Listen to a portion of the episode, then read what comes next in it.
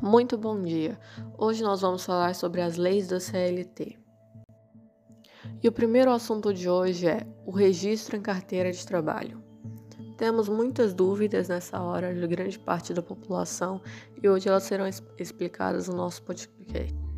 A partir da entrega da carteira de trabalho, o CTPS, a empresa tem horas tem um mínimo de 48 horas para devolvê-la.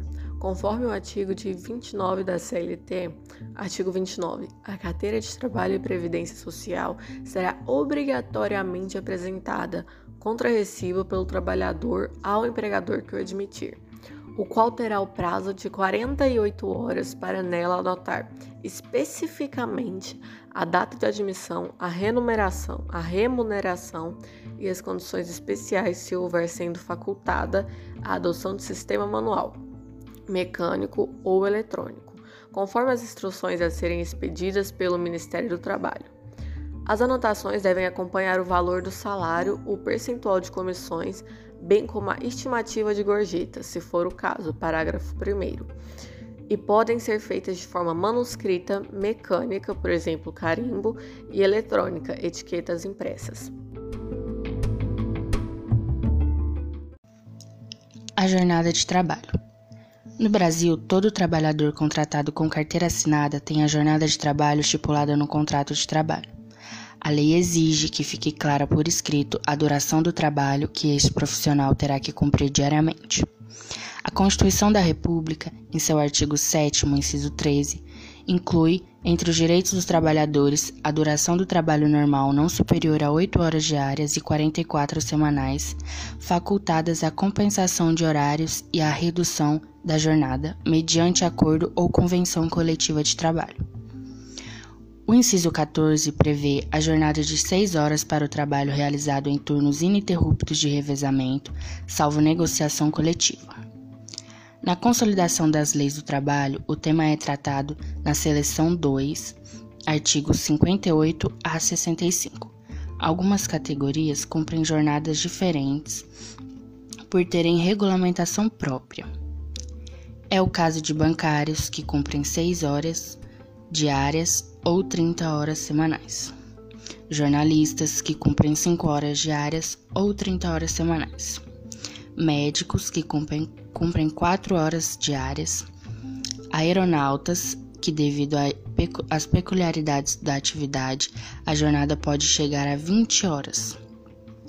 E radiologistas que cumprem 24 horas semanais e advogados que cumprem 4 horas diárias ou 20 horas semanais, dentre vários outros. Período de descanso. Em qualquer trabalho contínuo cuja duração exceda 6 horas, é obrigatória a concessão de um intervalo para repouso ou alimentação, o qual será no mínimo de uma hora e, salvo acordo escrito ou contrato coletivo em contrário, não poderá exceder de duas horas. O limite mínimo de uma hora para repouso ou refeição poderá ser reduzido por ato do Ministro do Trabalho, quando, ouvida a Secretaria de Segurança e Higiene do Trabalho, se verificar que o estabelecimento atende integralmente às exigências concernentes à organização dos refeitórios e quando os respectivos empregados não estiverem sob regime de trabalho prorrogado a horas suplementares. Férias CLT. Quando posso tirar férias? Após o cumprimento do período aquisitivo, que está dentro das regras das férias da CLT, o colaborador já tem esse direito no período concessivo. A empresa tem 12 meses para definir o mês que o colaborador irá gozar do seu tempo de descanso. Por exemplo, se o colaborador entrou na empresa dia 3 de maio de 2018, a partir do dia 3 de maio de 2019, ele terá direito ao seu período de férias. Posso começar minhas férias no feriado? As regras das férias CLT, ajustadas em 2017, não permitem que o colaborador inicie suas férias dois dias antes de um feriado ou de um descanso semanal remunerado, geralmente no fim de semana. Posso dividir minhas férias? Segundo as regras das férias CLT, é permitido que o colaborador divida suas férias. Contudo, existem algumas condições. um dos períodos precisa ter pelo menos 14 dias e os outros dois períodos não podem ter menos de 5 dias. Ou seja, se o colaborador tira 15 dias inicialmente, ele pode tirar 10 no segundo período e mais 5 no terceiro, completando 30 dias. O que muda para os colaboradores com menos de 18 e mais de 50 anos? Com as novas regras da CLT, esses profissionais passam a ter o mesmo direito dos outros colaboradores. Anteriormente, eles só poderiam tirar os 30 dias direto, mas a partir de agora também podem fracionar suas férias em três períodos. Quais os meus direitos em relação ao tempo de férias? O artigo 130 detalha as regras das férias CLT e todos os direitos do colaborador, levando em conta também suas faltas.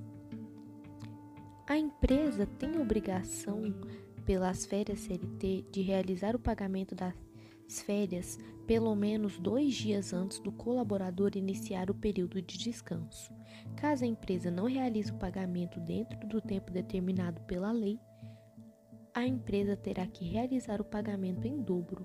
O artigo 129 e seguintes da CLT apresentam as diretrizes para concessão de férias, períodos concessivos e aquisitivos e dá outras disposições. Todo empregado tem direito anualmente ao gozo de um período de férias sem prejuízo de remuneração. Normas regulamentadoras de saúde e segurança do trabalho. Todas as empresas públicas ou privadas que possuem trabalhadores sobre o regime da CLT devem observar as normas regulamentadoras relacionadas à segurança e medicina do trabalho. E caso essas normas não sejam cumpridas, haverá aplicação de penalidades de acordo com a legislação. Essas normas foram aprovadas em 1978 por meio da Portaria número 3214 empresa e empregados. Com relação às normas gerais previstas pela CLT, uma empresa deve implementar todas as normas de segurança e medicina do trabalho e também ensinar os empregados a tomarem todas as medidas para prevenir acidentes ou doenças ocupacionais. Além disso, devem observar todas as medidas especificadas pelos órgãos regionais e também contribuir com as fiscalizações da autoridade responsável. Já os empregados devem observar se as normas estão sendo cumpridas e colaborar com a utilização, quando solicitado, de equipamento de proteção individual, seguindo todas as instruções dadas pela empresa. A categoria profissional diferenciada. Conforme preceitua o artigo 511 da CLT, é aquela formada por empregados que exercem profissões ou funções diferenciadas por forças de estatutos profissionais especiais ou em consequência de condições de vidas singulares. Sendo assim, para estas funções, as categorias existem regulamentações e normas específicas, ou seja, diferentes dos demais empregados da mesma empresa. Devido a essa diferença, lhes é facultado celebrar convenções ou acordos coletivos próprios, diferente dos previstos para a categoria preponderante da empresa a qual é aplicada como regra geral. No assunto de hoje falaremos do, da proteção do trabalho da mulher. A Constituição Federal estabelece no artigo 5, inciso 1, que homens e mulheres são iguais em direitos e obrigações. No artigo 7, inciso 20, prevê incentivos específicos visando a proteção do mercado de trabalho da mulher. No, no 30, existe a proibição da diferença de salários, de exercício de funções de critério de admissão por motivo de sexo, cor ou estado civil. A consolidação das leis do trabalho, em seu capítulo 3, estabelece normas especiais de proteção ao trabalho da mulher do artigo 372 ao artigo 400, com a personalidade de pela inobservância, contidas no artigo 401. As medidas concernentes à proteção ao trabalho da mulher são consideradas de ordem pública, não justificando em hipótese nenhuma redução salarial. Dispõe sobre as, as, proibições referentes aos anúncios de emprego, que não podem conter referência ao sexo, à idade, à cor ou à situação familiar, exceto quando a natureza da atividade pública ou notoriamente o exigir estes mesmos critérios não podem ser considerados para fins de remuneração, formação profissional e possibilidades de ascensão profissional, nem para recusa de emprego ou dispensa. Também não constitui motivo de dispensa o estado de gravidez. Também são proibidas revistas íntimas, solicitação de, de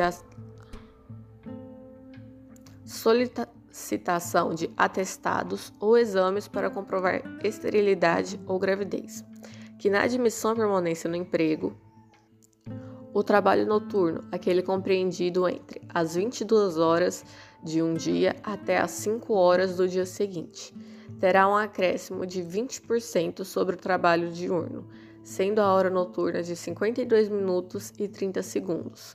Dessa forma, computa-se neste período de tempo 8 horas. Estes preceitos, na verdade, valem para trabalhadores geral.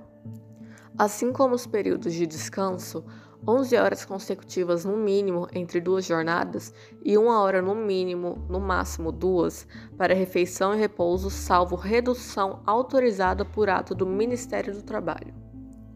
Também no descanso semanal remunerado de 24 horas, que deve coincidir no topo ou em parte com o domingo, bem como os trabalhadores em feriados, observa-se os, pre os preceitos referentes aos trabalhadores em geral. Com relação à higienização e conforto nos locais de trabalho, para evitar esgotamento físico, os locais devem dispor de bancos em número suficiente para as mulheres, deve haver vestiários com armários individuais privativos das mulheres, bem como receber gratuitamente do empregador o equipamento de proteção individual. Nos locais em que trabalham pelo menos 30 mulheres com mais de 16 anos, é necessário local apropriado onde seja permitida a guarda sob vigilância das crianças no período de amamentação. Essa exigência pode ser suprida através de convênios com creche. Com relação à proteção à maternidade, é garantida a licença de 120 reais, mesmo em caso de parto antecipado, com garantia do salário.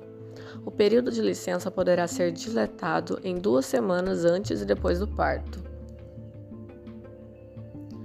Mediante atestado médico, durante a gravidez, por motivo de saúde, é garantida a transferência de função, bem como a retomada da função exercida após o retorno da licença mediante a apresentação do termo judicial de guarda, em caso de guarda e adoção, a licença maternidade será concedida com duração de 120 dias para o caso de crianças com até um ano de idade, de, de 60 dias para crianças de 1 a 4 anos, 30 dias para crianças de 4 a 8 anos. Ainda é facultado à gestante o rompimento do contrato de trabalho, se este for prejudicial à gestação. Em caso de aborto não criminoso comprovado por atestado médico oficial, a mulher terá direito ao descanso remunerado de duas semanas, sendo-lhes assegurado o direito de retornar à função que ocupava antes do afastamento. Para amamentar o filho, até que ele complete seis meses de idade, a mulher terá direito a dois descansos de meia hora cada um durante a jornada de trabalho.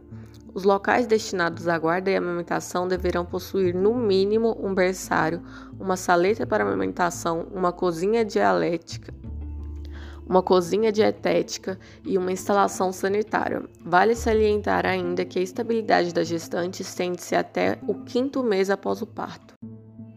O oitavo assunto desse podcast é o contrato individual. De acordo com o artigo 442, o contrato individual de trabalho é o acordo tácito ou expresso correspondente à relação de emprego. Parágrafo único. Qualquer que seja o ramo de atividade da sociedade cooperativa, não existe vínculo empregatício entre ela e seus associados, nem entre eles e os tomadores de serviço daquela. Artigo 443. O contrato individual de trabalho pode ser acordado tácita ou expressamente, verbal ou por escrito, e por prazo determinado ou indeterminado. Verbal ou escrito. O contrato de trabalho pode ser pactuado de forma verbal. A simples assinatura da carteira de trabalho e previdência social, CTPS, já configura a existência de contrato escrito. Veja o que diz a CLT sobre a assinatura da carteira de trabalho. Nosso nono assunto de hoje é a organização sindical. A organização sindical no Brasil é considerada vertical. No primeiro grau estão os sindicatos, no segundo, as federações, associação de cinco ou mais sindicatos de mesma categoria que podem ser estaduais, interestaduais ou regionais. E no terceiro, as confederações, associação de três ou mais federações previstas no artigo 8. Temos ainda as centrais sindicais, que são pessoas jurídicas de direito privado compostas por organizações sindicais dos trabalhadores. Segundo o professor Adalberto Martins, são entidades de representação geral dos trabalhadores, constituídas em âmbito nacional, com atribuições de coordenar e representação dos trabalhadores por meio de organizações sindicais a elas filiadas e participar de negociações em fóruns, colegiados de órgãos públicos e demais espaços de diálogo social, que possuam composição tripartite, nos quais estejam em discussão assuntos de interesse geral dos trabalhadores, são formadas apenas por sindicatos e não por federações ou confederações, as quais exercem função negocial em caráter subsidiário. Apesar de sua relevância, não estão em excluídas expressamente na organização sindical brasileira. Além disso, os sindicatos possuem outras características singulares. Primeiramente, eles possuem uma base territorial, que é o limite de espaço no qual podem, podem atuar. A base territorial mínima é a de um município. Tal requisito leva a outro, qual seja a unicidade sindical, que não permite a constituição de mais de uma entidade sindical para uma mesma categoria na base territorial. Artigo 8.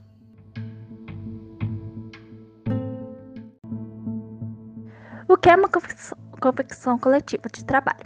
A convicção coletiva de trabalho, ou CCT, como o próprio nome sugere, reúne as regras trabalhistas de cada categoria profissional acordadas entre o sindicato laboral, que defende os interesses dos empregados, e o sindicato patronal, que defende os interesses dos empregadores. Alguns sindicatos laborais têm acordos firmados com uma ou mais empresas específicas em relação a algumas cláusulas não existentes na CCT regular. Nessa situação, temos os acordos coletivos de trabalho, ACT, ou seja, ajustes feitos quanto à convenção coletiva de trabalho que não se aplica a todas as empresas e categorias. Sobre a hierarquia entre a CCT e ACT, geralmente prevalece a convenção coletiva. Porém, pode ser que o acordo coletivo seja mais benefício ao trabalhador, sendo escolhido pelo princípio de norma mais favorável. Fiscalização, reação e o, o efeito de fiscalizar. O verbo indica o controle ou a auditoria. É a verificação das ações ou das obras de alguém ou o cumprimento do, do ofício de fiscal. Auditor a pessoa que investiga e denuncia operações alheias, suspeita ou indivíduos que representa e exerce, exerce o Ministério Público em tribunais. A fiscalização consiste em examinar uma atividade para comprovar, comprovar e se cumprir com as normas em vigor. No setor privado, a fiscalização pode ser decretada pelo Estado para verificar se uma empresa cumpre a lei, ou de forma interna pelas próprias companhias, para controlar os balanços ou estoque e o destino de mercadorias e etc. No setor público, a fiscalização implica controlar os controlar as atividades do Estado para confirmar que os que estão submetidos aos princípios de legalidade e eficiência. Os contratos estabelecidos pela administração pública e o uso de, do patrom, patrom, patrimônio estatal constante, constante entre os, os fatores que costumam ser super, submetidos à, à fiscalização. A função fiscalizadora não deve ficar nas mãos do governo, uma vez que o controle deve ser realizado precisamente sobre as atividades desenvolvidas por este.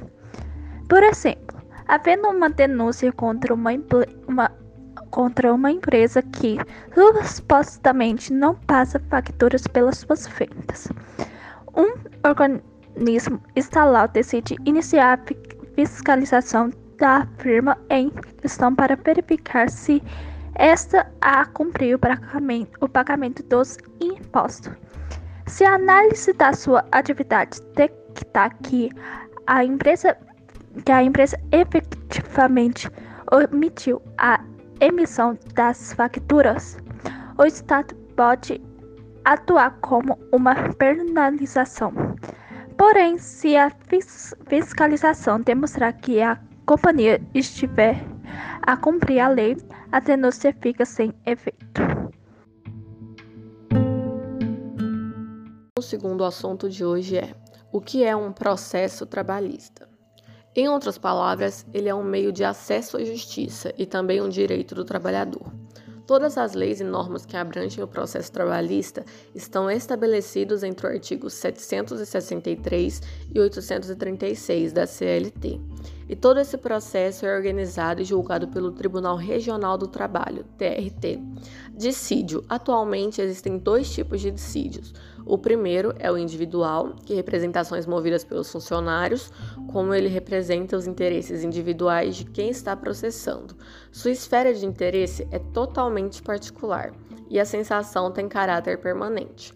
Dentro desse tipo, ainda é possível separá-lo em duas categorias: dissídio individual simples, que inclui apenas uma pessoa, e dissídio individual plurítima, que abrange diferentes pessoas de um mesmo grupo que possam que possuem um interesse em comum. Já o segundo é chamado de dissídio coletivo, que expressa os interesses de uma categoria profissional, e por isso seus autores são indicados são sindicatos patronais e trabalhistas. Ele pode ser dividido em diversas categorias. Confira os principais abaixo. Confira os principais logo a seguir. Econômico envolve a instituição de normas e condições de trabalho. Jurídico envolve a interpretação de sentenças normativas, acordos e convenções coletivas. Originários envolve a instituição de normas inéditas de revisão, reavaliação de normas e condições coletivas de trabalho, de declaração, paralisação do trabalho decorrente de greve. Dentre os dissídios mais vistos, os mais comuns é o relacionado a questões salariais. Audiência. Logo após o funcionário dar entrada no processo, a primeira etapa é o agendamento de uma audiência de conciliação que possui o objetivo de permitir que o colaborador e a empresa conversem para tentarem chegar a um acordo. Caso as partes entrem em acordo, o juiz responsável pelo processo irá homologar o caso por meio de uma sentença, e o funcionário terá que cumprir o que foi estabelecido sobre pena de multa em caso de descumprimento. Agora, caso eles não entrem em acordo, outra audiência de instrução e julgamento para ouvir testemunhas será marcada, e é aqui que o juiz irá decidir a sentença. Sentença. A sentença, dessa forma, é a decisão do juiz sobre os direitos reclamados pelo trabalhador. Ela pode ser dividida em três tipos: procedente, parcialmente, procedente ou improcedente primeiro caso é quando o funcionário consegue ter direito a tudo que foi pedido no processo. O segundo, por sua vez, só reconhece algum dos direitos requisitados. Já o terceiro, por consequência, ocorre quando o juiz não reconhece nenhum dos direitos. Caso o funcionário ou ambas as partes não concordem com a decisão, ele pode ainda entrar em um recurso. Recursos. Essa etapa ocorre geralmente na segunda instância do Tribunal Regional do Trabalho. Aqui, a parte que estiver processando deverá apresentar todos os argumentos possíveis para modificar ou anular a decisão estabelecida. Após a decisão do TRT, chamada de acordão, pode recusar, recu, pode haver recurso ao Tribunal Superior do Trabalho. Em Brasília, em casos específicos, pode haver recurso ao Supremo Tribunal Federal. Quando a decisão não puder mais ser objeto de recurso, ocorre o chamado trânsito em julgamento. Da ação, que é trânsito em julgado da ação, que é o momento no qual é encerrada a fase de conhecimento do processo, liquidação de sentença e execução. Uma vez que o processo chega ao seu fim, um contador judicial será designado para calcular os valores devidos. Caso a empresa perca o caso e não realize o pagamento, será dado prosseguimento à execução e ela será incluída no Banco Nacional de Deveres Trabalhistas, BNDT. Já deu para perceber que o julgamento de um processo trabalhista não é nada fácil, envolve uma série de etapas. Antes de continuar, eu quero comentar um pouco mais sobre TRT, já que saber como ele funciona é fundamental para entender melhor como funciona esse processo. Processo trabalhista e TRT, nos termos da Constituição Federal do artigo 114, a Justiça do Trabalho é competente para julgar ações decorrentes da relação do trabalho e as de emprego regidas pela consolidação das leis do trabalho. Atua também em casos que envolvem representação sindical, atos decorrentes de greve e pedido de indenização por dano moral ou patrimonial, resultantes da relação de trabalho, entre outros. O ramo trabalhista do Judiciário tem ainda poder normativo e competência para julgar mandados de segurança, habeas corpus e habeas, dada quando o ato questionado envolve matéria sujeita à sua jurisdição e ainda dissídios coletivos. Quando um processo trabalhista é aberto, ele é diretamente encaminhado para a chamada vara do trabalho mais próxima da sua região, que é onde, caso será que é onde o caso será julgado em primeira instância por um juiz. Atualmente existem 24 tribunais do trabalho espalhados pelo Brasil e normalmente correspondem aos limites territoriais de cada estado membro. Quais são as principais causas que geram processos trabalhistas? Divergências com relação às horas extras. De acordo com a CLT, uma jornada de trabalho não pode ser superior a 8 horas diárias ou 44 horas semanais, salvo exceções. Conflitos relacionados a verbas re rescisórias. Esse valor pode ser sofrer diversos. Dano moral. A empresa pode processar o funcionário? Corta essa parte, gente. Dano moral. Se o funcionário é constantemente colocado em situações que o constrangem ou causam algum tipo de humilhação, ele pode entrar em com uma ação por dano moral contra a empresa. A empresa pode processar um funcionário? Sim. O caso mais comum de processo trabalhista registrado por instituições é o dano moral. E para te explicar melhor sobre isso, preciso que você saiba uma coisa. A CLT prevê que a honra, a imagem, a intimidade, a liberdade de ação, a autoestima, a saúde, o lazer e a integridade física são os bens judiciários tutelados e inerentes à pessoa física.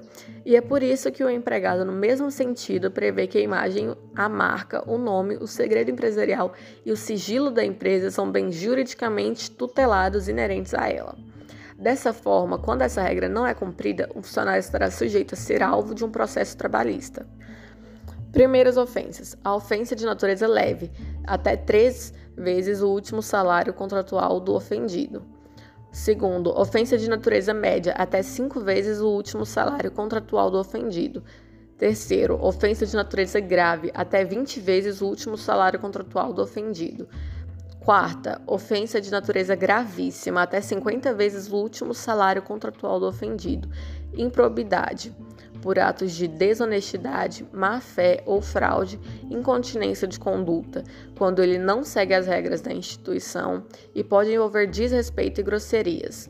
Decídia por comportamentos de desleixo, preguiça, descuido ou desatenção. atos discriminatórios quando fazem distinção do ambiente de trabalho por conta de raça, gênero, orientação sexual, condição física ou de saúde, religião ou opção política de colegas ou subordinados.